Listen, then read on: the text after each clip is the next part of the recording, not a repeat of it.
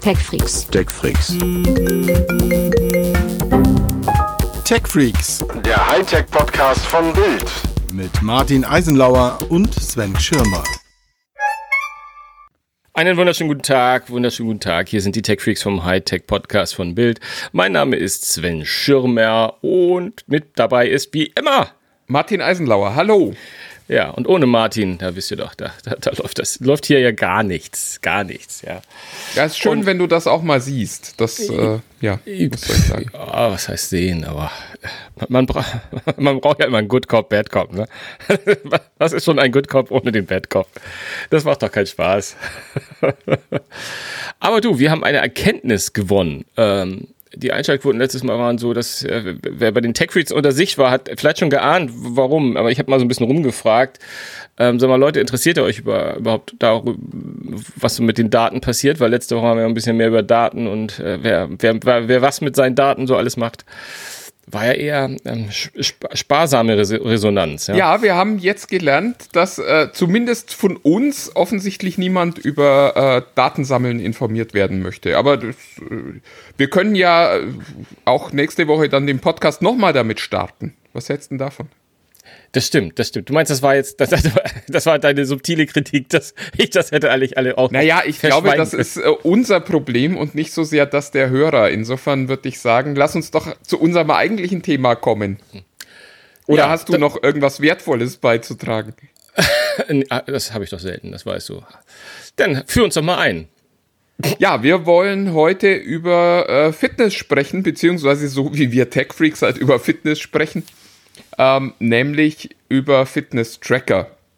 Also ihr könnt damit äh, das, das ganze Leid äh, verwalten.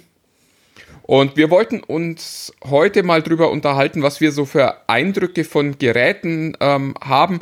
Wir hatten die Tage äh, bei uns in der Redaktion eine interne Konferenz, wo ein Kollege den schönen Satz sagte, ich habe eine Apple Watch, was soll ich einen Fitness-Tracker tragen? Und äh, das war ja, das war ich nicht. Ich war es nicht, nur mal so für alle Informationen. Die, ähm, bei mir ist es genau andersrum. Ich könnte eine Apple Watch haben, will aber einen Fitness-Tracker tragen. Ja, und äh, das wollten wir heute mal so ein bisschen auseinanderdröseln. Also was hat man alles so am Handgelenk und was hat man davon, wenn man äh, sowas am Handgelenk hat? Und da sind wir eigentlich relativ gut aufs gestellt, weil der äh, Kollege Schirmer, das traut man ihm nicht zu, äh, sich tatsächlich sehr gut auskennt mit äh, Smartwatches. Und ich jetzt schon einige Zeit äh, ganz viele verschiedene Tracker trage, unter anderem gerade hier den Charge 4 von Fitbit am Handgelenk habe. Ja, und da wollten wir ein bisschen Eindrücke an euch vermitteln und äh, euch auch erklären, worauf man achten sollte und was man von diesen Geräten auch erwarten kann, ein Stück weit. Ja, es, ist ja auch so, dass ähm, man ja den Eindruck gewinnen könnte, ein Fitness-Tracker ist immer gleich ein Fitness-Tracker, eine Smartwatch ist gleich eine Smartwatch. Es gibt ja mittlerweile schon so ein bisschen ein, ein größeres Bouquet an möglichen Auswahloptionen, die man da so bekommt, wenn man, wenn man in den, in den, in den Elektronik-Supermarkt läuft oder wenn man sich bei dem Online-Supermarkt mal umschaut. Ähm, und von daher, ähm, und, und ich weiß, ich, wir haben es auch schon mal in früheren Podcast mal gestriffen, du hast auch äh, teilweise eine sehr radikale Ansicht, was, was die Fitness-Tracker betrifft, was übrigens auch durchaus verständlich ist, weil du trägst relativ intensiv schon seit etwas über zwei Jahren ja dein, dein Ding am Handgelenk. Und damit bist du ja äh, durchaus mehr prädestiniert über Fitness-Tracker zu reden, als ich es der die Dinger ab und zu mal sich für zwei, drei Tage umbindet, um darüber zu schreiben. Also ähm, ich finde immer spannend, dass du sagst, man muss nicht viel Geld ausgeben. Das ist immer sehr Spaß, äh, sehr interessant. Ja, es ist halt, also am Ende muss man sich immer überlegen, was will ich eigentlich haben. Und äh, Fitness-Tracker ist tatsächlich so ein Markt, wo man nicht unbedingt äh, das bekommt, was man bezahlt, sondern wo man eben auch viel Geld für eine Marke ausgibt. Also ich, ich ich fange mal an mit dem Verriss des, des Charge 4. Ähm, da, da kommt nun also, also dazu muss man wissen, dass das Charge 3 ist der in Deutschland am meisten verkaufte Fitness-Tracker. Fitbit ist synonym eigentlich ja schon für äh, das ganze Feld der Fitness-Tracker. Also das ist ja so ein bisschen wie, wenn man äh, Tempo sagt, meint man auch nicht unbedingt immer das eine Papiertaschentuch, sondern äh, man meint halt im Zweifelsfalle auch andere Marken. Aber man sagt Tempo, genauso ist es bei den, bei den Fitness-Trackern ganz häufig, dass die Leute sagen, ich habe mir jetzt ein Fitbit gekauft. Am Ende ist es dann aber gar kein Fitbit als Marke, sondern eben ein Tracker. Das Ding, das jetzt neu kommt, kostet äh, rund 150 Euro und kann nicht mehr als andere Geräte, die nur 60 Euro kosten. Und das ist eben so, so ein Punkt, da muss man sich drüber im Klaren sein. Also was tut ein Fitness-Tracker? Aktuelle Fitness-Tracker tun im Wesentlichen ähm, äh, drei Dinge, nämlich äh, sie zählen, wie viele Schritte man macht, sie zählen ähm, die Pulsschläge pro Minute und äh, sie überwachen den Schlaf. So ein bisschen bessere Modelle ähm, können dann noch Sauerstoffsättigung messen, aber äh, ja, braucht man nicht so häufig. Beziehungsweise es gilt eigentlich für alle drei dieser Dinge, das sind keine medizinischen Geräte. Also es ist nicht so, dass das ein EKG ersetzen könnte, dass das ähm, einen ordentlichen ähm, Bewegungs, eine Bewegungsmessung beim Arzt ersetzen könnte oder, oder eben auch die Sauerstoffgemengemessung beim Arzt ersetzen könnte aber man kriegt in allen drei Bereichen einen ganz guten Eindruck davon, wo man gerade ist. Also ist die Herzfrequenzmessung beim Laufen immer gerade perfekt? Nein, wahrscheinlich nicht. Es wäre viel besser, wenn man einen Brustgurt tragen würde oder sich vom Arzt ein EKG äh, anhängen lassen würde. Aber es reicht eben aus, um zu wissen, okay, ich bin jetzt im Cardio-Bereich, ich bin im Fettverbrennungsbereich, ich bin im Hochleistungsbereich und sollte jetzt vielleicht mal ein bisschen äh, langsamer laufen, damit mir nicht gleich die Pumpe explodiert und so weiter. Und äh, das gilt eben für all diese Bereiche. Es ist einfach eine gute Option, sich selbst so ein bisschen im Blick zu haben. Eben auch zu sagen, okay, ich setze mir ein Tagesschrittziel und gucke dann, ob ich das erreichen kann. Also die WHO sagt, man sollte 10.000 Schritte am äh, Tag machen, um halbwegs gesund zu bleiben, also um positive Effekte für seine Gesundheit zu kriegen. Es gibt auch Untersuchungen, dass 8000 eigentlich schon reichen, aber klar ist auch, äh, 1000 am Tag tun es nicht. Und ja, das ist äh, mal so die Basis für die Wearables. Sven, wie ist das denn bei der, bei der Smartwatch? Was kommt da denn noch dazu, wenn ich mir dann so ein dickeres Ding an den Arm schneide? Naja, erst, erst, erstmal muss man, glaube ich, äh, einmal versuchen, eine kleine Typunterscheidung zu machen, wie du es ja auch so ein bisschen getan hast. Also ich lasse jetzt mal diese ganzen, erstmal die Tracker-Funktionalitäten weg, die mittlerweile in diesen Smartwatches ja auch häufig verbaut sind. Aber wichtig ist das, dass man erstmal so solche Oberkategorien hat, auf die man vielleicht ähm, äh, zu dem man erstmal kommen müsste, um zu sagen, will ich das oder will ich das nicht. Klar, wir haben immer die, die, die WatchOS-Geschichte, äh, also sprich, wir haben immer die Apple Watch, die ja irgendwie als Ausgangspunkt für, von Smartwatches mittlerweile ja immer herangezogen wird und womit sich andere messen müssen, sollten. Ich, ich bin da ein bisschen vorsichtig zu sagen, aber wir müssen, glaube ich, sagen, okay, die Apple Watch hat halt so vieles richtig gemacht, dass sie es auf jeden Fall geschafft hat, da der Primus in irgendeiner Form zu sein. Ich habe jetzt gerade mal, weil die Apple Watch gerade fünf Jahre Geburtstag hatte, einmal so zusammengeschrieben und viel Technologie, die man häufig dazu bekommt. Ähm, und man muss halt überlegen, welche Smartwatch man möchte. Also wie gesagt, möchte man eine Apple Watch oder möchte man etwas, was, ähm, was mit Wear OS, das ist das Betriebssystem von, von Google, was da dann im Herzen schlägt. Da kann man sagen, ähm, die Unterschiede zwischen diesen beiden Systemen sind äh, vergleichsweise marginal und beide funktionieren hervorragend. Was in so einer Watch dann meistens drin ist, sind halt nochmal die erhöhten ähm, äh, Sensoren, die da meistens bei sind. Also es gibt äh, sowohl Temperaturmesser, Barometer, ähm, es gibt ähm, äh, im Falle der, der Apple Watch diese EKG-Nummer nochmal dazu, die mit berechnet wird. Ähm, bei Wear OS gibt es mittlerweile auch Modelle, die äh, ebenfalls die Sauerstoffsättigung jetzt schon ähm, messen. Ähm, und der entscheidendste Faktor vielleicht im Gegensatz zu einem Tracker, und das muss man ähm, ganz klar so sagen, weil die Tracker vieles, vieles von dem auch abdecken, ist äh, die Tatsache, dass einfach die Spiegelung des, des Handys auf dem etwas größeren Display ähm, sich wiederfindet. Und ähm, hier muss man halt irgendwie sehen, ob, ob einem das Wichtige ist, dass man ähm, die WhatsApp-Messages äh, schon mal auf dem Handgelenk lesen kann oder die ersten Anriss von, von den E-Mails ähm, und, und, und, und Benachrichtigungen und Termine und solche Sachen. Das ist etwas, was natürlich auf dem ähm, größeren Display einer Uhr wesentlich besser darstellbar ist. Aber was ich halt nochmal wichtig finde zu sagen, das wollte ich vorhin sagen, ist, dass es nicht nur die rein Digitaluhren gibt, die diese beiden großen Systeme entweder von Apple oder von Google haben, sondern es gibt halt auch Uhren, die äh, sich als Hybrid zum Beispiel bezeichnen. Also mir fällt so spontan ähm, die Marke Fossil ein, die ja auch, ähm, ähm, und es gibt noch viel, viele, viele andere, die das auch tun, ähm, die versuchen das Ganze so ein bisschen die alte Welt in die neue Welt mitzutragen, sodass du zum Beispiel analoge Ze äh, Zeiger hast, ähm, aber ähm, die liegen über einem Digitalfeld, wo praktisch äh, das, was ich eben gesagt habe, diese ganzen Tracker-Funktionen auch nochmal digital mit Schritten, Herzfrequenz und so äh, abgelesen werden können.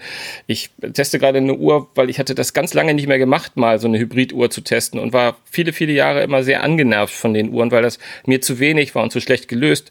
Mittlerweile ist es so, wenn eine Nachricht ankommt, dann bewegen sich die, äh, bewegen sich die Zeiger, also die, die Uhrzeiger einmal komplett waagerecht, stellen sich quasi unsichtbar mehr oder weniger hin, damit man äh, dann die digitale Nachricht ablesen kann. Und wenn man das Handgelenk wieder dreht, dann drehen sie sich wieder auf die Uhrzeit. Solche Sachen, die finde ich eigentlich relativ smart und ist gerade für Leute, die sagen, ich muss nicht so ein technisches Gerät auf den ersten Blick am Arm haben, sondern ich möchte noch eine Uhr haben, ist das eigentlich eine ganz smarte Lösung, die es da gibt. Und dann gibt es halt auch die Dinger, die ähm, die von den, äh, ich sag jetzt mal, von den richtigen Fitnessprofis kommen, wie von Sunto, von Polar oder von Garmin, ähm, die mittlerweile auch im Bereich der Smartwatch eigentlich fast angesiedelt sind mit ihren Top-Modellen, weil die ebenfalls das Gleiche tun, nämlich sie haben, ähm, also gerade im Fall von denen, die ich gerade genannt habe, haben unfassbar viel mehr, mehr Sensoren, die auch viele Leute gar nicht brauchen. Also das ist wirklich, ähm, ich, ich habe da mal welche getestet, ich konnte das gar nicht seriös te te testen, weil ich nicht heike, weil ich brauche keine Navigation auf der Uhr. Ähm, das, all das ist möglich darüber, wo du dann solche Trails bekommst und Anzeigen, aber wo deine halt deine Fitnesswerte auch nochmal äh, noch auf dem nächsten Level untersucht werden und wo dann Trainingsprogramme mit drin sind und und und solche Sachen. Die haben meistens auch ein eigenes OS, also die haben nicht irgendwie Android oder Apple im, in ihrem Herzen, sondern haben meistens eine eigene Sache. Und was vielleicht für einige Menschen wichtig ist, ich weiß es nicht, ich finde das mittlerweile, gerade im Zeitalter von Corona, äh, mache ich es immer mehr, ist äh, das Bezahlen äh, mit der Uhr. Das geht äh, mit, den, mit den Apple- und Android-Geschichten ähm, über Google Pay, Apple Pay hervorragend, aber halt auch bei den äh, Fitnessuhren, das darf man nicht äh, vergessen. Also auch, auch die Uhren, die etwas größer, also hier, du hast ja die Fitbit gerade eben erwähnt, die haben ja auch ein eigenes, äh, eigenes Bezahlsystem. Garmin hat ein eigenes Bezahlsystem. All das funktioniert halt auch mit denen. Was oft halt eher in der Abteilung wenn es zu einer Sportuhr, zu einer smarten Sportuhr kommt, integriert ist. Ich weiß nicht, ob man mit der Charge 4 mittlerweile auch äh, Fit, Fit, äh, Fitbit Ja, ging auch kann. mit der Charge 3 schon. Ah, siehst du, siehst du. Das, das ist, hat nur, also, also das ich, kommt rein. Man, für mich ist der große Unterschied eigentlich immer auf der einen Seite äh, Displaygröße, beziehungsweise dann halt auch Gehäusegröße. Also will ich wirklich was Großes, Dickes oder was eher Kleines, Unauffälliges am Handgelenk haben und natürlich auch die Erweiterung mit Apps. Also die, die ganzen äh, Tracker sprechen zwar teilweise davon, dass sie Apps haben, aber letztlich sprechen wir da über ein sehr eingeschränktes äh, Funktionsspektrum. Bei den Smartwatches ist es ganz oft so, dass es eben einen App Store gibt, wie bei der Apple Watch oder bei Google. Und die auch von, von Drittanbietern relativ gut erweiterbar sind. Also wo man auch mal sagen kann, was weiß ich, da kriege ich eine Pokémon Go App dafür, sodass ich das Handy nicht mehr so häufig brauche. Und das ist bei den Trackern eben tatsächlich nicht, da reicht die Rechenpower nicht aus.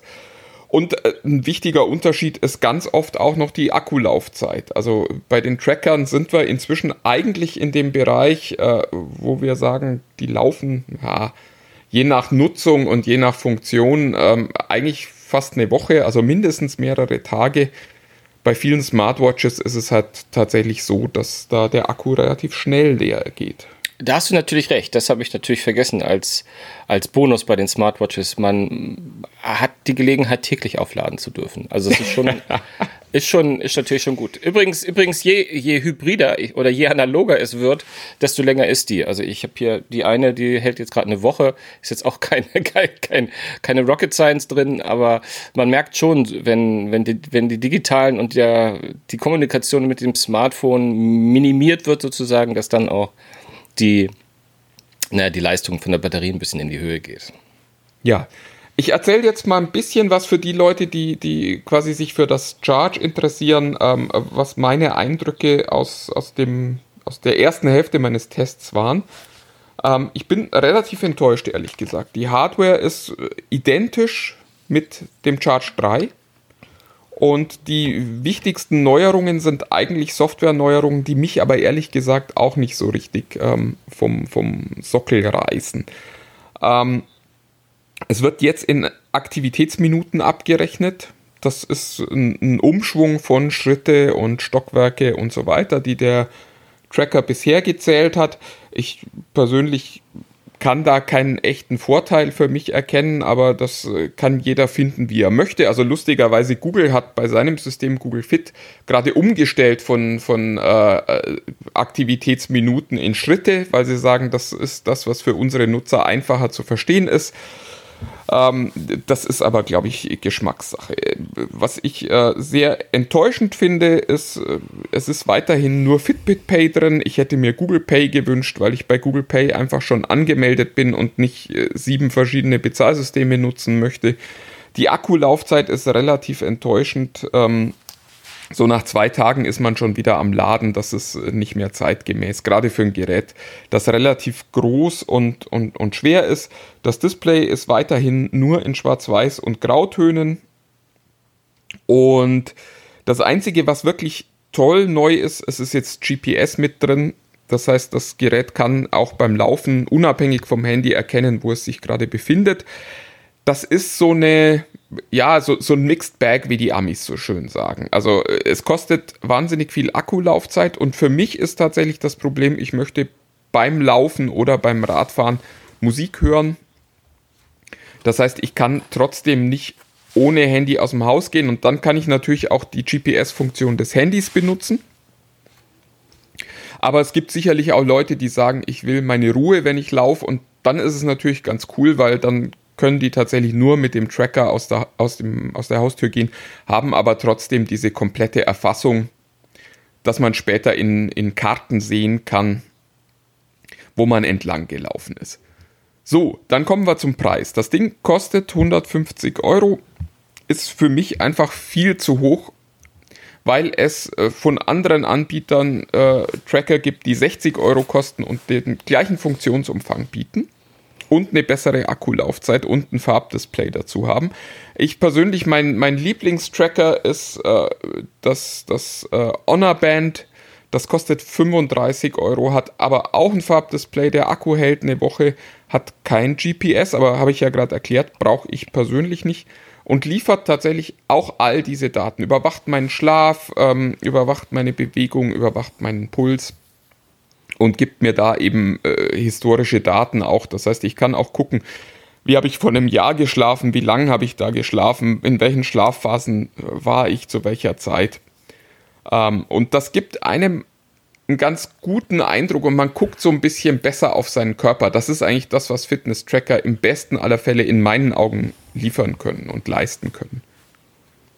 Aber ist es nicht so, dass man ähm, dass man trotzdem ein bisschen ähnlich wie bei, bei, bei Smartphones das Gefühl hat, ähm, im 35-Euro-Tracker äh, kann die Qualität der Technik nicht so hoch sein, auch wenn es die, auch wenn's, wenn die das gleiche macht. Oder sagst du eventuell äh, im, im, äh, im ersten Schluss interessiert mich das gar nicht, weil ich ohnehin den Trackern jetzt nicht slawisch äh, vertraue, was Puls und Co. anbetrifft und Schlafqualität, sondern weil ich immer ein, ein, ein Verhältnis bekomme, also immer so ein Näherungswert ähm, und äh, ob der nun drei, drei Schläge drüber oder drunter liegt oder ob ich äh, jetzt bei, bei dem oder anderen Wert jetzt irgendwie äh, sozusagen, mh, da die eine misst mir eine Stunde mehr Schlaf, die andere weniger, aber dafür tut sie es regelmäßig, dass sie eine Stunde mehr oder weniger und ich behalte das Verhältnis zum Beispiel und hab, verhalte mein, behalte meine, meine Körperfunktion und meine Fitness im, im Blick. Dazu habe ich äh, eine lustige Anekdote zu äh, erzählen. Ich habe äh, die Tage mit dem äh, Chef von Fitbit Deutschland über den neuen Tracker gesprochen und habe auch gesagt, was mich bei, bei Fitbit stört, ist, dass man seine Daten nicht ordentlich äh, exportieren kann. Also diese Daten werden alle erhoben Mhm. Aber wenn du später sagst, Mensch, ich hätte gern mal meine Pulsverlaufskurve über den Tag, dann kannst du die nicht aus der App rauskriegen. Die ist zwar dann da und die kannst du dir da angucken, auch sehr detailliert. Es ist aber nicht so, dass man sagen kann, ich hätte da jetzt gern mal eine Excel-File mit den Daten oder irgendein anderes Exportformat.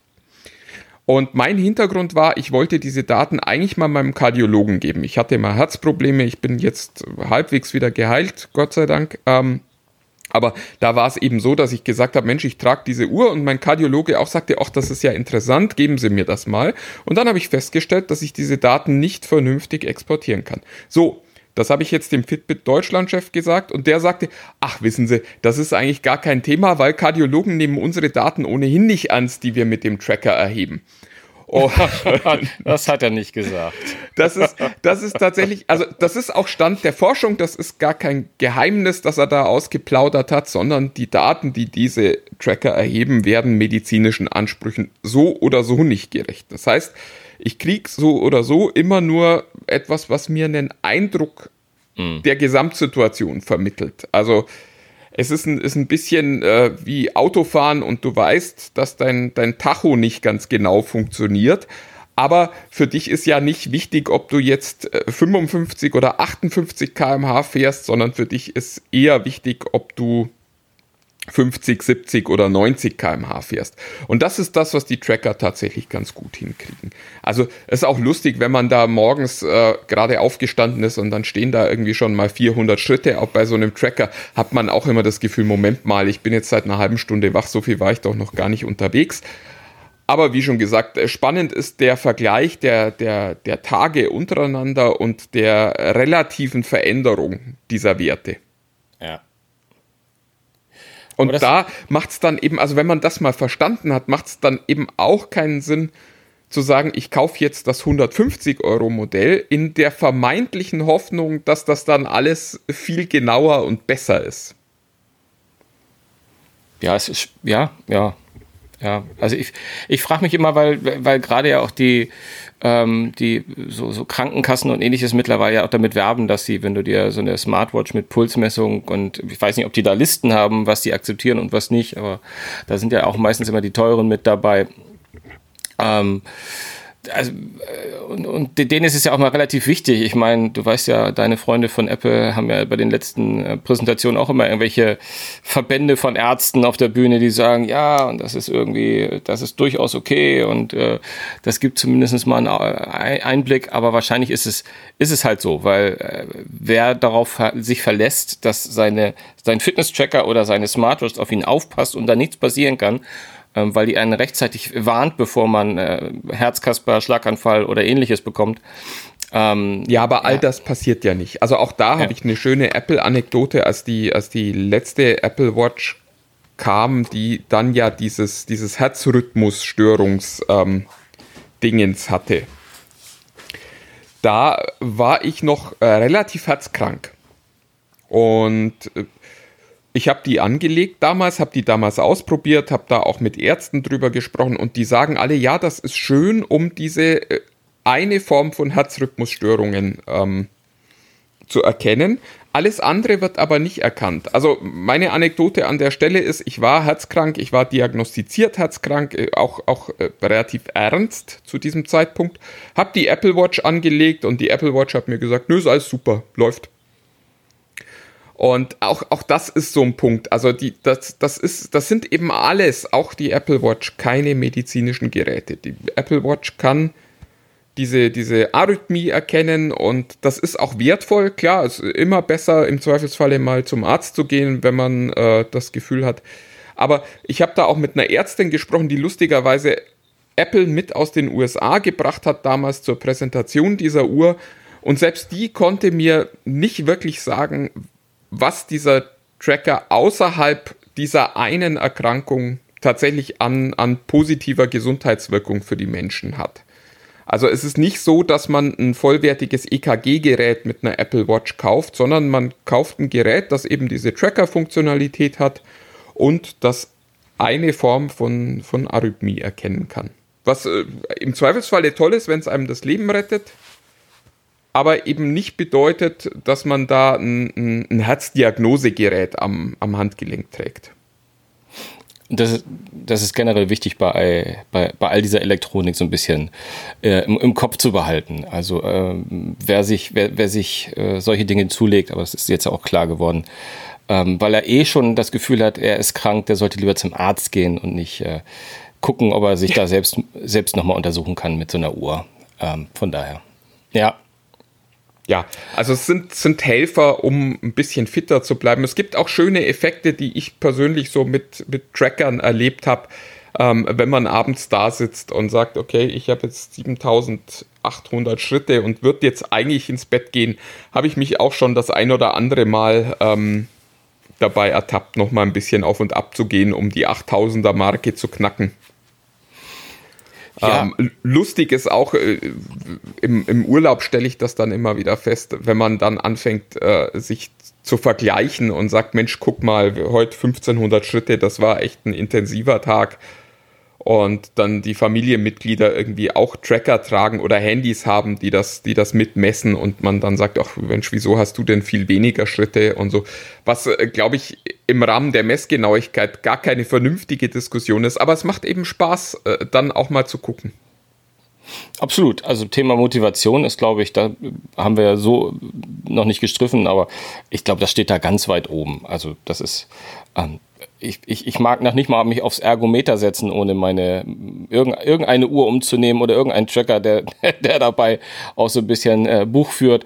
Also das ist, ähm, das ist eine hohe Motivation, äh, wenn man sich die Ziele gibt und die einhält und absolut, ähm, da hast du vollkommen recht. Ähm, war's das? Haben wir noch mehr? Ich glaube, wir können, wir können weitergehen und noch mal ein bisschen über die News der Woche sprechen. Wir haben ja auch schon wieder wahnsinnig viel Zeit verbracht plappert. Ähm, ich, äh, lustigerweise habe ich die Tage auch einen Kommentar gelesen bei, in unserer Facebook-Gruppe bei TechFreaks unter sich, wo jemand sagte, Mensch, drückt doch nicht immer wieder auf die Tube. Ich äh, höre das total gern, was ihr macht und auch gern länger. Ähm, wir, wir müssen uns ein bisschen rar machen. Wir können nicht die ganze Woche damit verbringen, Podcasts aufzunehmen. Ach du, wenn, wenn ich dafür Geld kriege, dann gerne. Kriege ich aber nicht. ja, das ist, äh, da, da sind wir schon irgendwo so am Kern des Problems angekommen. Genau, Was gab es genau. noch Spannendes Neues? Es gab, es gab ja, ich, ich habe ja wahnsinnig viele Prügel für, für das iPhone SE bezogen, weil ich es gewagt habe zu sagen, das ist ein iPhone zweiter Klasse. Und also da, ich, ich, ich meine auch, dass es. Ah, wir hatten darüber geredet, ähm, ob wir, ob wir das Fass nochmal aufmachen, weil ich glaube, da kommen wir beide auch nicht mehr auf den grünen Zweig. Aber auf der anderen Seite, äh, du hast das zu Recht gesagt und ich meine, wenn du das schon mal in, in den Raum schmeißt, also eigentlich müsste man zumindest nochmal streifen, weil es, die, die, die Welt hört nicht auf, darüber zu reden. Es ist wirklich so, dass ähm, die, äh, das iPhone SE offensichtlich irgendeinen Nerv getroffen hat. Also sowohl bei der sagen wir mal, Fachpresse als auch bei den, bei den Nutzern. Ich meine, wir haben das ja gemerkt, auch wie, wie, wie, wir ja wahrscheinlich, was wir ja häufig tun, polarisiert haben. Wir, wir haben auch selten so viel intensiven und also wirklich auch immer sauberen, was ich total schön finde, muss ich mal sagen. Äh, äh, also aber auch kontroverses Feedback bekommen und äh, du immer mit deinem Apple und Martin musst Martin denn immer und das, der hat doch die, der, der versteht doch die Welt nicht, die Apple-Welt zumindestens. Da ist schon irgendwie, äh, ist, ist, ist schon wieder, äh, da ist irgendwas passiert. Oder hast du nicht auch das Gefühl, das ist irgendwie, so haben wir lange nicht über, über, über zumindest ich, über ein iPhone ja, gesprochen. Ja, und ich finde es total lustig, dass komplett über, übergangen wird, dass ich äh, ja auch gesagt habe, ich glaube, das wird das erfolgreichste iPhone des Jahres werden. Und das nicht nur das äh, deswegen, weil es am längsten verkauft wird in diesem Jahr, sondern ich, ich glaube tatsächlich, dass es einen großen Markt dafür gibt. Ich finde es nur unanständig, wie Apple diesen, diesen Einsteigermarkt naja, gut, ja, müssen, bedient.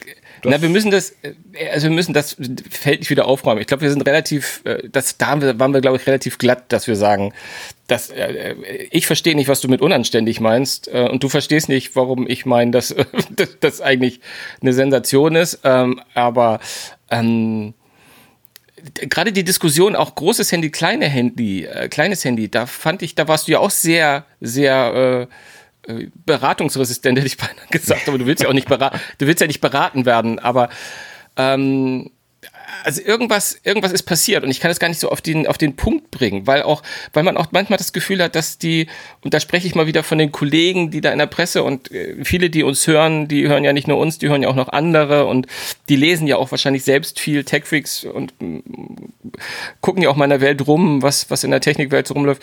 Ich habe manchmal das Gefühl gehabt, dass viele auch echt so ein bisschen ungläubig waren. Also auch, auch von der, von der Fachpresse, die gesagt haben, was, äh, das kann doch nicht sein. Also da wird natürlich, also ganz weit oben steht halt immer die Tatsache, dass das halt dieser moderne Pro Prozessor ist und dass das eigentlich ein, ein, ein von der Leistung her ein großes, äh, ein großes Handy sein könnte, wenn, also im, im Sinne von äh, nicht, nicht, nicht Displaygröße, sondern irgendwie ein, ein Top-Handy sein könnte. Ähm, und ähm, da war jetzt ja auch iFixit hat das ja auseinandergenommen und hat gesagt, eigentlich ist de facto die gleiche Kamera drin wie im iPhone 8. Ähm, und da ist dann allerdings auch die Kritik groß geworden, die gesagt hat, okay, äh, Apple hat gesagt, ne, ähm, sie haben, haben eine Software, sie haben Möglichkeiten, noch mehr da rauszuholen aufgrund des Prozessors. Und da ist natürlich dann die Kritik da, die sagt, hey, aber warum, äh, warum dann nicht auch im, im iPhone SE? Äh, wenn, wenn es de facto fast die gleiche, die gleiche äh, Foto-Hardware äh, ist und du hast den Prozessor jetzt, dann kannst du das doch auch quasi von deinen Algorithmen und softwaretechnisch müsste das doch möglich sein, auch Stichwort irgendwie äh, Nachtmodus und ähnliche Geschichten. Ähm, also das fand ich sehr spannend, dass da, äh, dass diese Diskussion da so, so vehement geführt wurde und dass die Leute immer sagten, äh, ihr, ihr, ihr habt da, ihr, ihr gebt da ein Handy zu einem Preis, das für euch ja spektakulär günstig ist, mehr oder weniger äh, raus und dann hat das auch noch so viel Power. Ähm, warum, warum drosselt ihr das dann? Aber ich finde, ich, meine Meinung, wenn du sie hören willst, aber ich sage sie dir auch, wenn du sie nicht hören willst, ist, äh, irgendwas macht man halt, um, um das Ding günstiger rauszugeben, oder? Ja, ich glaube, wir müssen das nicht nochmal neu aufrollen. Wer das hören will, das war die Folge Stimmt. von vor zwei Wochen. Da, da ist, glaube ich, auch alles dazu gesagt. Ich, ich halte das für eine strategische Entscheidung, dass man dieses, dieses iPhone SE einfach deutlich sichtbar anders gestaltet und mit, mit äh, Kröten äh, versieht, die der Käufer schlucken muss, um eben zu sagen, wenn ihr ein richtiges iPhone wollt, kostet das weiterhin 1000 Euro, liebe Kunden, aber ihr kriegt auch um 500 Euro eins und dann müsst ihr halt mit dem Leben, was wir euch da zugestehen. Das machen die anderen ja auch, nur äh, ist es nicht so nicht so offensichtlich unzeitgemäß. Also wenn man sich die Einsteiger-Handys von Samsung, von Huawei, von Xiaomi und so weiter anguckt, dann sind die halt nicht so auffällig alt und äh, auf billig gemacht quasi. Das, das ist das, was ich an der Stelle ja ein bisschen unfair von Apple finde. Das ist strategisch vollkommen äh, valide und auch nachvollziehbar. Ich finde es schade, weil man damit halt wirklich die, die, die Einsteigerkunden brandmarkt. Und das, das finde ich, das ist das, was schade ist. Und da gibt es dann auch Leute, die sagen, das kümmert mich doch nicht. Und das ist auch, auch das ist vollkommen äh, in Ordnung. Das kann man sagen. Mir ist das egal, dass man das sieht, dass ich ein billiges iPhone gekauft habe. Weil ich es eigentlich schlau finde, äh, wenn man sagt, mein Smartphone sollte nicht ein Statussymbol sein. Aber dann muss man sich natürlich schon die Frage gefallen lassen, warum zur Hölle sollte man dann ein Apple-Telefon kaufen, wenn man es nicht als Statussymbol haben möchte. Und, und ich glaube, daran äh, hängt diese Diskussion so ein bisschen, dass äh, es offensichtlich Leute gibt, die bisher nicht verstanden haben, dass Apple halt ein Markenprodukt ist und auch ein teures Markenprodukt und man außerhalb dieser Markenwelt von Apple auch wunderbare Telefone für deutlich weniger Geld bekommen kann. Da ist dann halt der Apfel nicht drauf. Und das ist aber inzwischen eigentlich der einzig echte Unterschied an der Stelle. So, und jetzt würde ich sagen, fangen wir nicht nochmal an. Ja, leider hast du ja angefangen. Ähm, aber ich bin jetzt echt. ja, dann, echt, dann mach, dann, dann. Nee, ich muss gar nicht, nee, ich muss gar nicht. Aber ich, ich, ich finde nach wie vor, dass du das recht ex, äh, äh, relativ exklusiv hast, diese, diese Eindrücke. Dass es ein, dass es optisch billig ist, dass es von außen billig ist. Aber wie gesagt, das, das, bringt uns jetzt nicht weiter, weil das haben wir in der Tat quasi schon einen viel zu langen Podcast, ach nee, wir sollen ja nicht sagen, einen, einen, einen, einen früheren Podcast, man muss sich nur mal zwei Wochen in die Vergangenheit begeben, haben wir das zu Genüge, glaube ich, ausgeführt. Ähm, von daher war es vielleicht eine dumme Idee, das nochmal auf die Agenda zu heben. Ja, durchaus äh, war, war ja auch meine Idee. Nee, es ist nur tatsächlich, es, ähm, äh, es fasst mich ein bisschen an, wie, äh, wie intensiv einige unserer Hörer da reagiert haben. Also der, die sich da offensichtlich, äh, da habe ich offenbar einen Nerv getroffen mit der Kritik, weil sonst äh, reden wir ja auch gern mal Unsinn und dann heißt es halt, naja, die beiden haben wieder Unsinn geredet oder einer von den beiden. Ähm, diesmal schienen viele ein, ein tiefes Antwortbedürfnis äh, gehabt zu haben und äh, ja, das zeigt schon, dass es offensichtlich nicht ganz vorbei war. Also auch wenn du der Meinung bist, dass ich das exklusiv habe, aber ja, wenn man so heftig widerspricht, dann ist es meistens ja so, dass es nicht ganz falsch war, was man davor gehört hat. was, ich, ähm, was haben wir denn noch an News? Ähm, äh, WhatsApp kann jetzt ah, äh, hat ja. sich hat sich äh, für Corona fit gemacht. Ist eigentlich, glaube ich, die die innere Überschrift. Ähm, Videokonferenzen gehen jetzt mit bis zu acht Teilnehmern über den Dienst. Das ist äh, eine ganz schöne News, weil ich glaube, dass WhatsApp immer noch für die meisten Leute die einfachste, schnellste und schönste Lösung ist, eine kurze Videokonferenz zu machen. Nee, die schönste ist es nicht, aber es ist die einfachste und schnellste. Weil da ist die App installiert, da muss man sich nicht für einen neuen Dienst anmelden und äh, da drückt man einfach aufs Knöpfchen und schon geht's los. Das finde ich immer sehr schlau im Gegensatz zu Lösungen, äh, wo man sagt, äh, meld dich mal bei Zoom an oder äh, schau mal, ob du dein Skype-Konto wiederfindest, äh, das du vor sieben Jahren mal erstellt hast und so weiter. Ja, absolut. Also eigentlich auch, und das widerspricht so ein bisschen die aktuelle Lage dem, was ich sage, eigentlich auch für den schulischen Bereich. Also ich habe ich hab durchaus mal eine Handvoll Lehrer in meinem Freundeskreis, die alle irgendwie sagen, dass sie offiziell WhatsApp nicht benutzen dürfen. Also es ist wirklich so eine Ansage ist, WhatsApp darf nicht ja. als Kommunikationsmittel mit den Kindern Weil es nicht DSGVO-konform ist. Ja, das mag durchaus sein. Aber sie, sie, äh, viele von denen ähm, tun das trotzdem, weil sie sagen, es ist einfach jetzt in dieser Zeit, es ist einfach das, das Mittel, womit sie alle Schüler erreichen und wo was, was, was alle nutzen. Und deswegen könnte das mit den Videokonferenzen auch ganz schön sein. Also ich habe jedenfalls gehört, dass jemand gesagt hat, das macht er jetzt sofort, dass er quasi sich immer so in Sechsergruppen mit den Leuten zusammensetzt. Er muss ihnen nicht erklären, was sie für eine Software installieren müssen, sondern ja. es geht einfach los. Das ist schon, das ist schon wirklich sehr, sehr, sehr, sehr von Vorteil dieser Tage.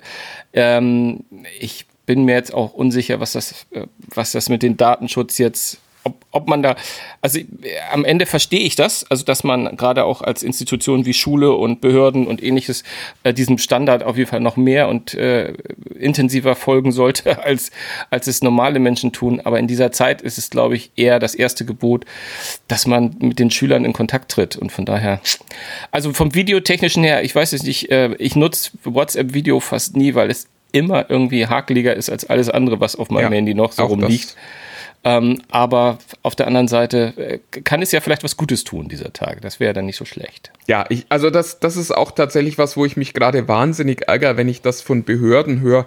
Ja, das können wir aber nicht und das geht nicht und dieses dürfen wir nicht. Ich, ich finde, dass diese, diese Überlegung vollkommen sinnvoll ist, wenn man in die Zukunft plant. Also ja. ich finde auch, dass eine deutsche Behörde nicht sagen kann, wir kümmern uns nicht um, um deutsche äh, Datenschutzrichtlinien und um Gesetze. Das geht einfach nicht. Aber wir sind momentan in einer Ausnahmesituation, das ist, glaube ich, inzwischen wirklich jedem klar geworden. Und wenn man keine Lösungen hat, die den eigenen Ansprüchen genügen, dann kann die Antwort nicht sein, ja, da können wir jetzt nichts machen, sondern eigentlich müsste jetzt die Antwort sein, okay, wir nutzen Zoom, auch wenn wir da mit einigen Dingen unglücklich sind oder wir nutzen, äh, ich weiß es nicht, was auch immer, das prinzipiell keine langfristige Lösung ist, das uns aber jetzt durch die Krise hilft und das jetzt wertvoll wäre. Und da, da ja, also ich ärgere mich da wahnsinnig, weil ich mir immer denke, Leute, jetzt geht es doch nicht darum, wirklich auch noch das letzte Problem äh, sich äh, anzugucken, sondern jetzt geht es doch erstmal darum, Lösungen zu haben, die im Alltag funktionieren. Und da äh, könnte WhatsApp oder eben auch Facebook, die werden ihre Videokonferenzen jetzt auf bis zu 50 Mitglieder äh, erweitern, könnten da Lösungen sein, die man jetzt einfach kurzfristig mal einsetzt. Übrigens auch gern mit dem Verständnis, dass man das später wieder lässt. Eben, das äh, ist ja auch nicht, es heißt ja, heißt ja nicht, dass man damit gefangen ist. Absolut. Ähm, äh, während du das gesagt hast, fiel mir jetzt gerade auf, stimmt, äh, Facebook hat ja gesagt, dass sie das auf 50 erweitern. Ähm, jetzt frage ich mich äh, doch insgeheim, warum WhatsApp nur acht Teilnehmer hat. Aber äh, vielleicht ist es auch irgendwann nicht mehr darstellbar. Ich glaube, das ist auch, äh, nee, ich glaube tatsächlich, dass das auch so ein bisschen äh, ein pädagogischer Ansatz von, von Facebook ist. Ich glaube, dass die langfristig ihre Kunden lieber im, im Facebook Messenger hätten als bei WhatsApp. Mag sein, ja, das mag sein. Weil da gibt es mehr Werbung und da ist man näher am, am, am Mutterschiff quasi dran. Ja, und das Ausspielungsgerät von WhatsApp ist ja sehr, äh, auch bei anderen Möglichkeiten ja doch primär aufs Handy beschränkt. Das ist ja wahrscheinlich auch, wenn du da äh, mehr als zehn Leute hast, sowieso nicht mehr abbildbar so richtig. Dann kriegst du ja alle gar nicht mehr aufs Display. Ja, gut, das äh, kann noch, kann noch dazu kommen, dass es tatsächlich praktische Erwägungen sind. Ja, ja was gab es sonst an News, Sven, diese Woche? Ja, du hattest im Vorgespräch ein bisschen was äh, äh zu, zu, zu ein paar, paar Games-News äh, rausgehauen, die, wo ich zumindest mal aufgehorcht habe, wo ich leider sagen muss, ich bin da äh, bei dem einen, äh, was mich super interessiert, noch gar nicht eingelesen, nämlich Last of Us 2, äh, um genau zu sein. Ähm, ein Spiel, das ja zumindest unter Gamern durchaus erwartet wird. Ähm, da meinst du ja, da meintest du so lapidar, das ist jetzt irgendwie komplett geleakt.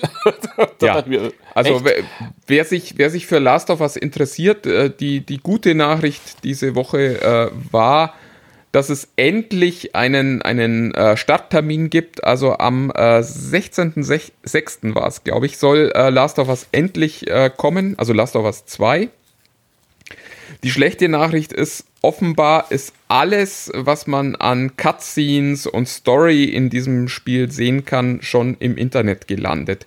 Und das ist bei so einem Spiel, das sich natürlich hauptsächlich über seine, seine äh, Story und so, ja. Story auch, auch erzählt und verkauft, eigentlich schon ein Drama. Also ich, mir ging es so, dass mir bei Uncharted, was ja auch vom gleichen Entwickler ist und auch beim ersten Last of Us, ähm, der spielerische Bereich ist gar nicht so spannend, der ist schon okay, aber spannend ist eben die Geschichte, die erzählt wird und dass man wirklich ja. so das Gefühl hat, dass ein Kinofilm, in dem ich da mitspielen kann, so ein bisschen.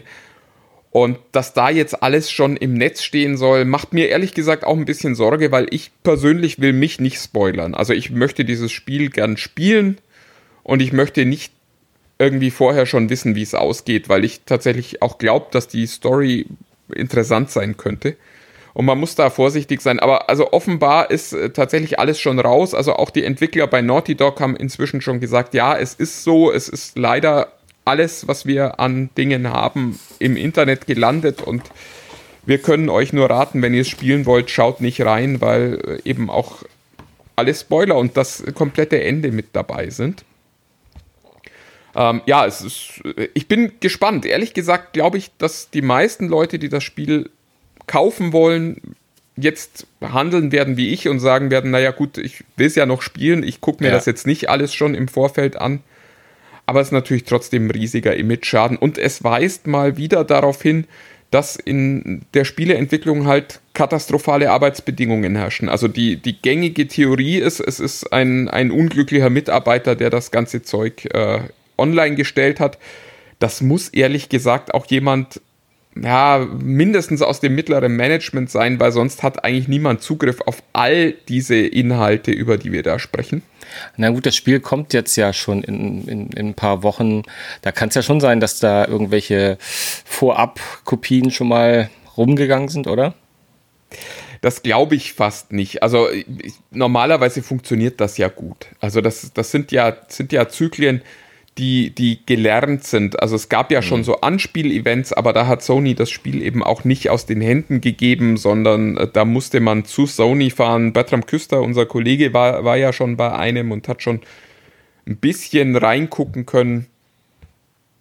Und also normalerweise ist das sehr gut gelernt und dass so viel liegt, ist, ist nicht üblich. Also es wirklich ist, ist äußerst bemerkenswert. Aber wie schon gesagt, Naughty Dog ist wie Rockstar Games auch berüchtigt dafür, dass die Leute wahnsinnig viel arbeiten müssen in dieser Phase und wahnsinnig unglücklich und unzufrieden sind in, in dieser Phase. Weil es halt wirklich, also auch einen sehr hohen Anspruch an, an Qualität gibt, der eben ins Perfektionistische geht bei, äh, bei, bei Naughty Dog. Also ein schönes Beispiel ist, wenn man bei, bei Uncharted in so einen Sack mit äh, Getreide geschossen hat, dann, dann lief der wirklich aus. Also dann konnte man wirklich den einzelnen Körnchen zugucken, wie die da rauskommen. Und das sind halt so Sachen, das ist schön, wenn man es dann im Spiel entdeckt, aber das kostet halt für jemanden, der ist da einen Monat wahrscheinlich damit beschäftigt, diesen Sack zu animieren entsprechend. ja, ja. Auf jeden Fall eines der Spiele, die auch auf meiner Liste stehen, also von jemandem, der noch nicht mehr so viel spielt, aber Last of Us 1, ich habe es leider nie zu Ende gespielt, ehrlich gesagt, ähm, aber ich äh, viele, viele Stunden und ich war, war, sehr, sehr begeistert. Für mich eigentlich, jetzt sollte ich es zum Anlass nehmen, es mal zu Ende zu spielen, endlich.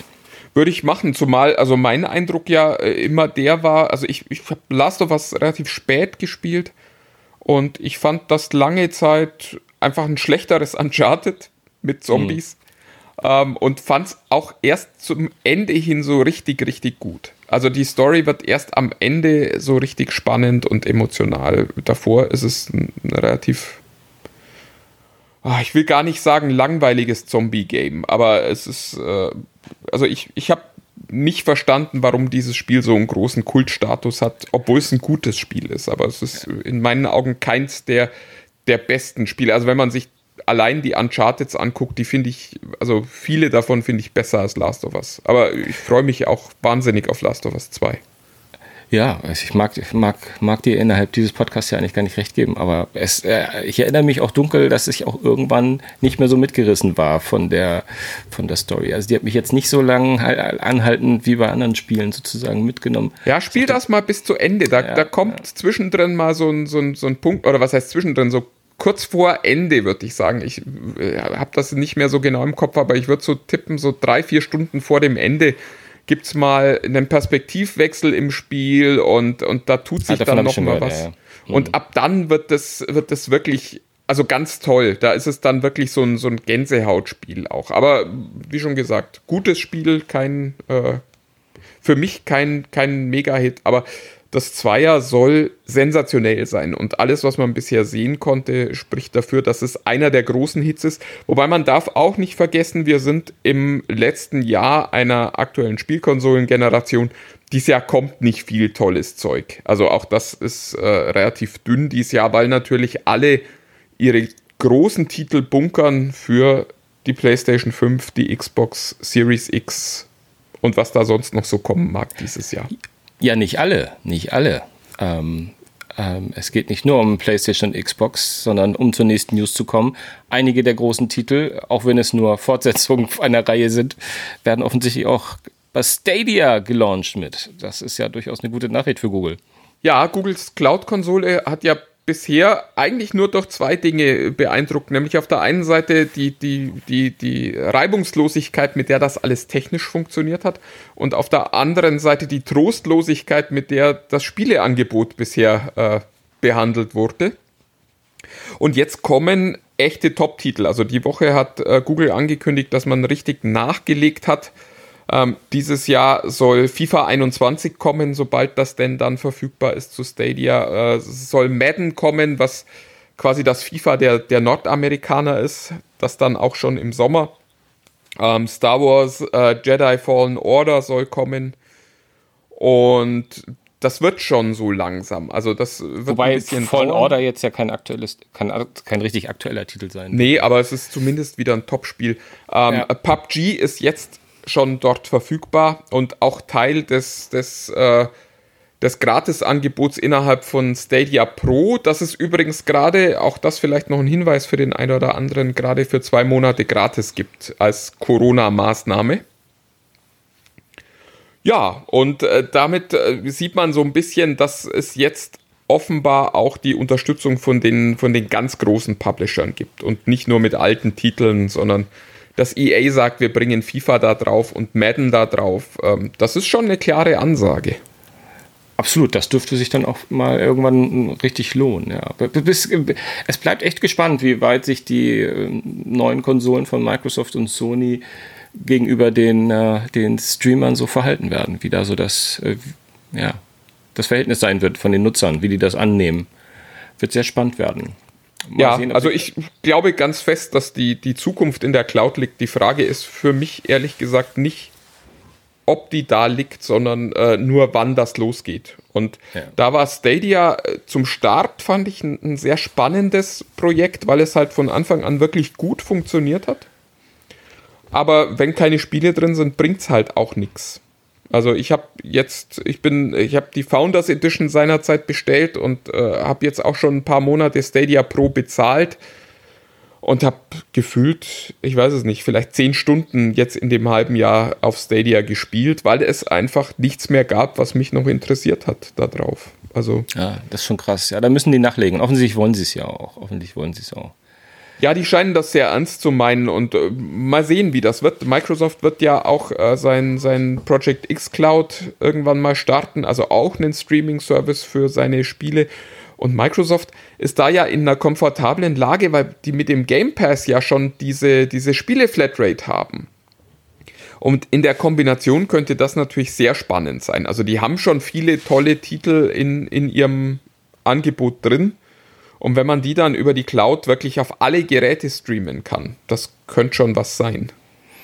Ja klar, und da wird ja, also es ist ja, ist ja mit Ansage, dass da dann das, das äh, quasi Gaming zwischen dem äh, Cloud-Angebot von Xbox und äh, äh Microsoft und dem Xbox, es wird ja wohl funktionieren und das könnte ja auch nochmal spannend sein. Ja, und so. PC dann eben noch. Das heißt, du PC, hast dann ja, klar, eine PC wirklich Willen, ja. breite installierte Hardware-Basis, die mit dieser Cloud auch in, interagieren kann. Also das könnte schon viele Leute da jetzt nicht im ersten Schritt, aber dann im zweiten Schritt reinziehen. Also die jetzt zum Beispiel PC-Gamer sind, die dann sagen, ach Mensch, bevor ich mir jetzt nochmal um 1000 Euro eine neue Grafikkarte kaufe, hm. kann ich eigentlich auch mal die Cloud ausprobieren und, und äh, da mein Geld hintragen. Also da bin ich tatsächlich sehr gespannt.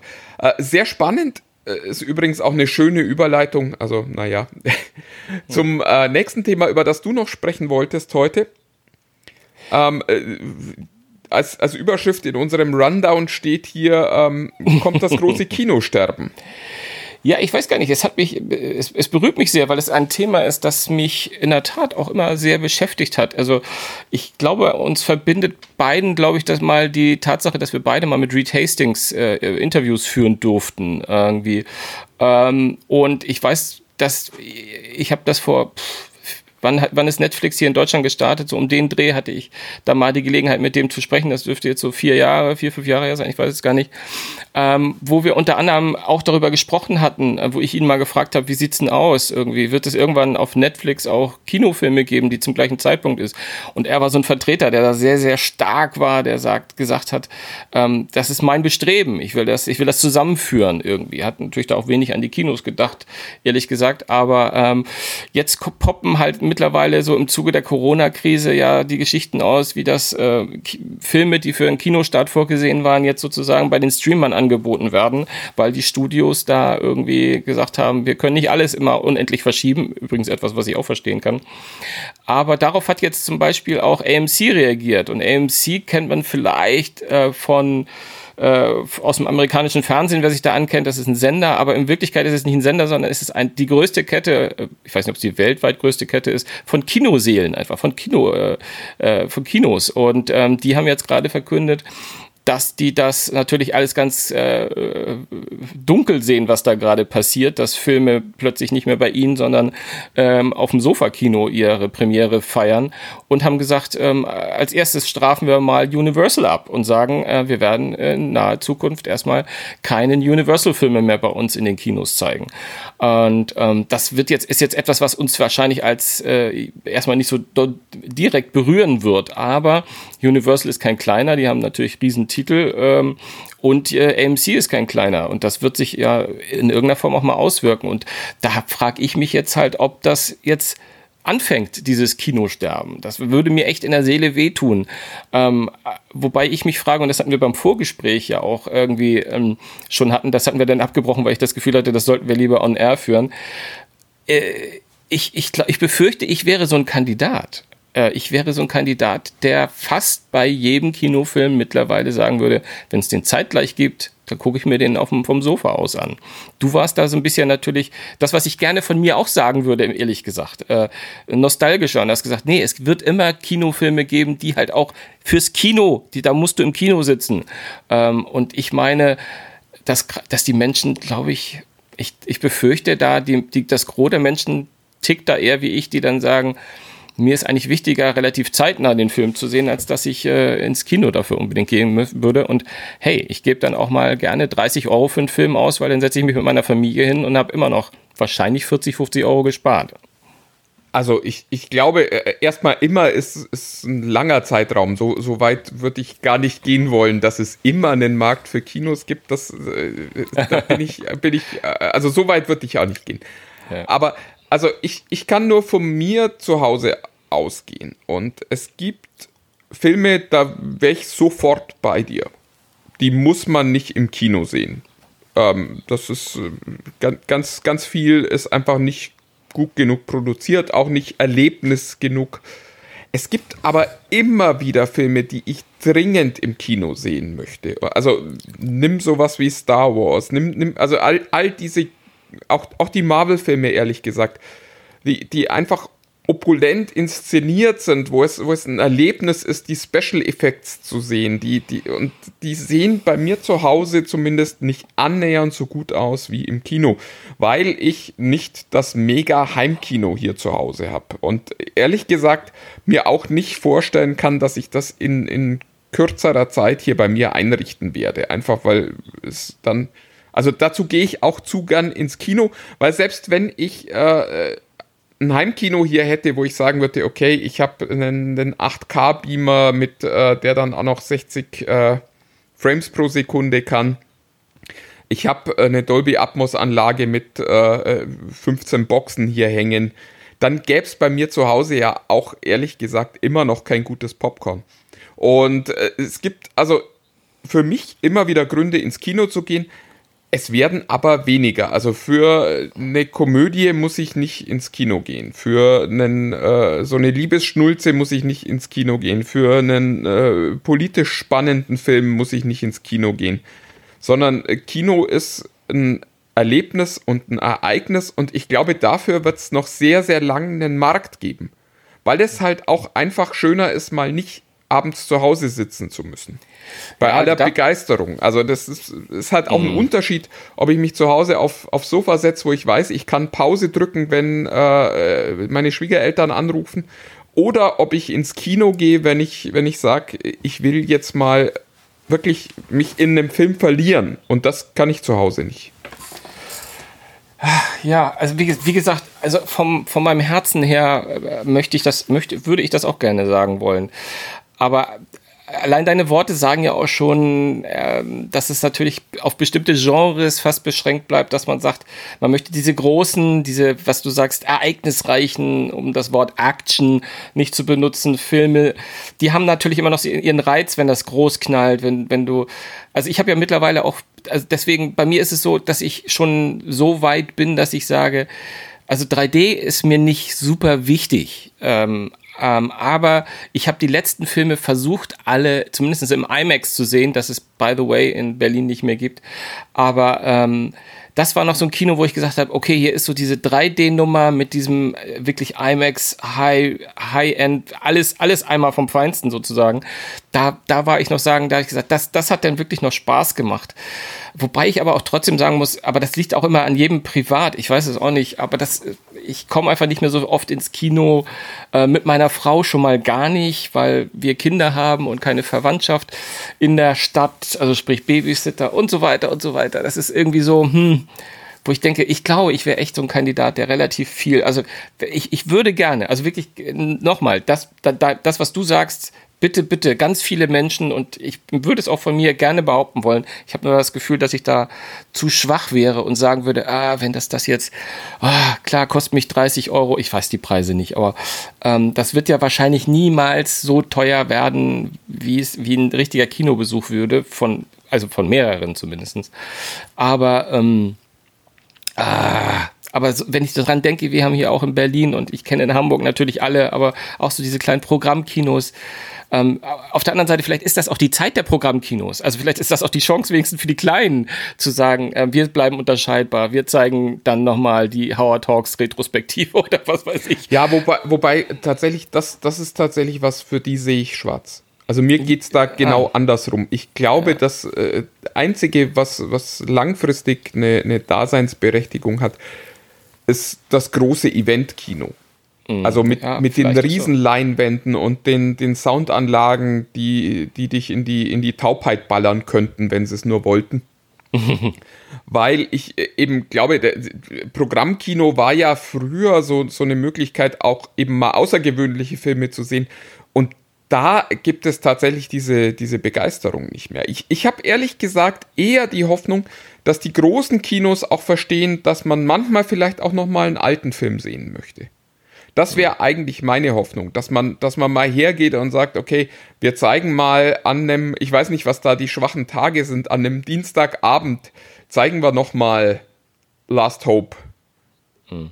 Und äh, wir, wir, wir, wir bringen noch mal Terminator ins Kino und wir zeigen noch mal Alien oder, oder sonst irgendwas, was halt einfach gut funktioniert in, in, dieser, in dieser Kinowelt. Mhm. Ich, ich glaube tatsächlich nicht, dass, dass ein Programmkino mit äh, dem französischen Autorenfilm in Zukunft noch viel Begeisterung äh, wecken können wird, weil das ist halt tatsächlich was da, das kann man zu Hause sehen. Da, so gut ist auch mein Heimkino hier zu Hause. Dass ich sage, da, da verpasse ich nichts, weil halt nichts explodiert, nichts um mich rumfliegt, äh, nichts Crash, Boom, Bang macht. Ja, ja, absolut.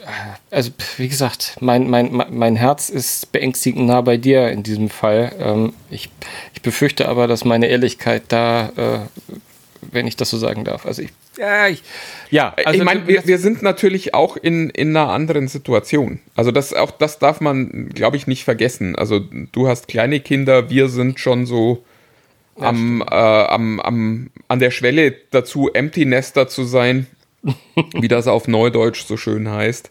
Und für uns ist es halt auch kein Problem, mal, mal zu sagen, wir, wir gehen mal abends ins Kino. Und für uns ist es tatsächlich auch ein Event. Was ich allerdings tatsächlich glaube, ist, dass es in Zukunft nicht mehr diese, diese groben Verzögerungen zwischen Video on Demand für zu Hause und äh, Kinostart geben wird. Das wirkt inzwischen schon zunehmend ähm, unzeitgemäß, finde ich. Ja, äh, ja, ja, wahrscheinlich. Äh, äh, ich, ich möchte noch mal eins sagen, um, mich, um mir selbst zu widersprechen. Ein, ein Beispiel, was für dich auch spricht, aus meiner Erfahrung. Ich habe seinerzeit Gravity äh, hier im Kino gesehen. Das war der erste Film, den ich mit Dolby Atmos gesehen hatte. Und ich muss sagen, dieser Film ist für mich, wenn ich an Gravity denke, ich glaube, wir haben das auch mal bei den so Filmen, die wir mal gemacht haben, habe ich das auch schon mal erzählt.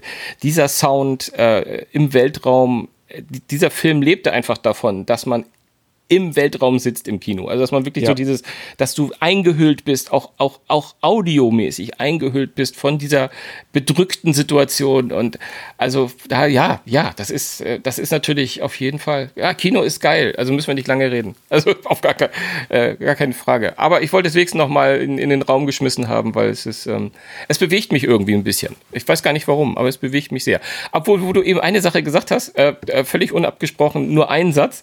Ich habe jetzt vor kurzem gerade diesen neuen Terminator gesehen. Ich weiß noch nicht mal, wie er heißt. Dark Fate, kann das sein? Oder Dark irgendwie sowas? Okay. Der wurde ja total zerrissen. Das ist ja, glaube ich, einer der Kinoflops 2019 gewesen. Irgendwie. Und ich, ich habe den gesehen und ich habe gesagt, also im Vergleich zu den letzten beiden Terminator, die ich gesehen habe davor, äh, war das, äh, waren das Welten. Der hat mir einfach Spaß gemacht. Und ich ich habe mich ehrlich gefragt, was, was haben die Leute erwartet, also von einem Terminator? Ja, geht, geht einem ja oft so. Wobei es, es, geht, es geht auch andersrum. Äh, ich habe die Tage Parasite gesehen. Ähm, das ist kein schlechter Film, aber warum der nun einen Oscar gewinnen musste, äh, erschließt sich mir ehrlich gesagt auch überhaupt nicht. Ja, ich habe auch so Also ein bisschen das- Angst, das- Angst vor dem Film. Aber Das, das soll bitte nicht der beste Film des vergangenen Jahres gewesen sein. Ich, also auch für mich als Nicht-Cineasten, also als bekennender Popcorn-Kino-Fan. ähm, das, das war nun nicht so, dass der mich so tief berührt hätte, dass ich mir dachte, dass, dass, da, der muss einen Oscar gewinnen. Ja, ich habe ihn. Es ist auch so ein Film, den hatte ich auch schon, äh, weil das ist ja einer der Filme, die auch dadurch, dass der glaube ich auch schon theoretisch sehr alt war, also äh, im Sinne von Veröffentlichungsdatum, kam der auch relativ parallel mit der Oscar-Ankündigung sogar auf die Video-on-Demand-Nummer rein. Und ich hatte schon ganz oft da mal meinen Finger und dann gesagt, würde ich gerne mal reingucken. Aber alles, was ich so gelesen habe, ist halt so ein. Eigentlich interessiert es mich nicht, worum es geht. Ich würde nur Übrig, wissen, warum übrigens auch ein Film, für den man nun wirklich nicht ins Kino gehen muss. Ja, das äh, macht Und mir trotzdem ein guter Film. Also äh, Ja, bei, bei, Auch. bei, aller, bei allem Unverständnis für den Oscar, ich habe den total gern gesehen. Ich äh, habe mich, der hat mich gut unterhalten, der war amüsant. Ähm, der hat einen auch ein bisschen nachdenklich gemacht und äh, toller Film, aber eben, also nicht bester Oscar-Film und auch überhaupt nicht kinotauglich und muss man auf der großen Leinwand mit großem Besteck gesehen haben. Ja. Jetzt haben wir doch noch irgendwie eine Mini-Toplist hier reingemuggelt. Und wir Gemuschelt. sind über die Stunde gekommen, was wir eigentlich ja äh, auch Wo- wollten. sollten, sollten, müssten. Ach, was weiß ich. Was weiß ich denn auch. Deswegen, wir, wir sprechen uns nächste Woche wieder, Martin. Äh, nee, das ist, da ist der Wunschvater des Gedanken. Nee, also wir sprechen uns wahrscheinlich früher, aber wir hören uns, liebe Mithörer, erst nächste Woche wieder. Sehr schön, Herr Schemmer. Komm du mir mal nach Hause. Aber dann, ähm, ja, bis bald. Tschüss. Ja, macht's gut, bleibt gesund. Bis nächste Woche. Tschüss.